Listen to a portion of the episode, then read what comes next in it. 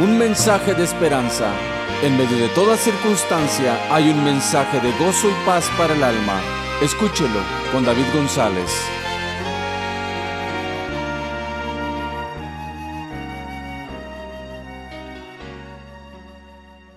¿Por qué no tenemos empleados honrados? En este tiempo donde a la hora de comprar algo o al adquirir los servicios de alguien, nadie quiere perder su inversión, nadie quiere ser engañado. Dios reprendió duramente a su pueblo por su mala conducta. Dios envió al profeta Oseas para darle un mensaje a su pueblo.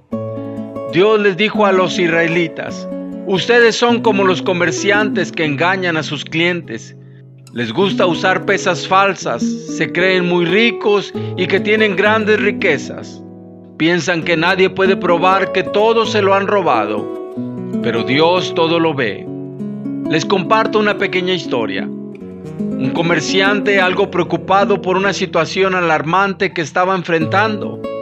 Él contemplaba un crítico ambiente en las actividades comerciales el negociante confesó que su intranquilidad era sobre lo difícil de encontrar trabajadores decentes. Él le hizo la siguiente pregunta a su amigo de confianza. ¿Por qué será que hoy no podemos conseguir empleados honestos? El amigo le contestó a su ansiado compañero el vendedor diciendo que no sabía las causas, pero que podrían ser algunas de las siguientes. Cuando los comerciantes les enseñan a sus empleados que digan que ciertas telas son de pura lana, cuando en realidad son mitad algodón, o les hacen que adulteren los comestibles y luego afirmen que son puros y originales como ningún otro, esto se vuelve muy difícil para que el personal sea honrado. Otra de las razones puede ser que mientras los patrones sigan enseñándoles a sus empleados que hagan pasar como artículos de importación a cosas de fabricación nacional, entonces tendrán empleados deshonestos.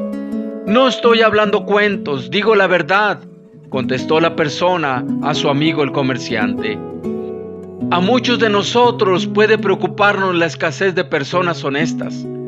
En todos los ámbitos laborales de nuestra sociedad se requiere de la buena conducta y de una palabra creíble. La importancia de dar un buen ejemplo de administración lo seguirá siendo en cualquier cultura y en cualquier parte del mundo. Cuestionarnos a nosotros mismos de la falta de un personal honesto no es suficiente. Hay que determinarse para traer un cambio en nuestra sociedad si cada uno está dispuesto a enseñar y hacer lo correcto, hablar con sinceridad, no tratar de conseguir mejores ingresos o más ventas o más recursos a través del engaño, más bien por la buena conducta. Con esto no quiero decir que el hecho de tener un patrón o de tener un dirigente corrupto, sus servidores automáticamente también lo son. No, pero el dar un mal ejemplo es mayor la probabilidad de que los empleados también lo imiten, se vuelvan falsos y mentirosos.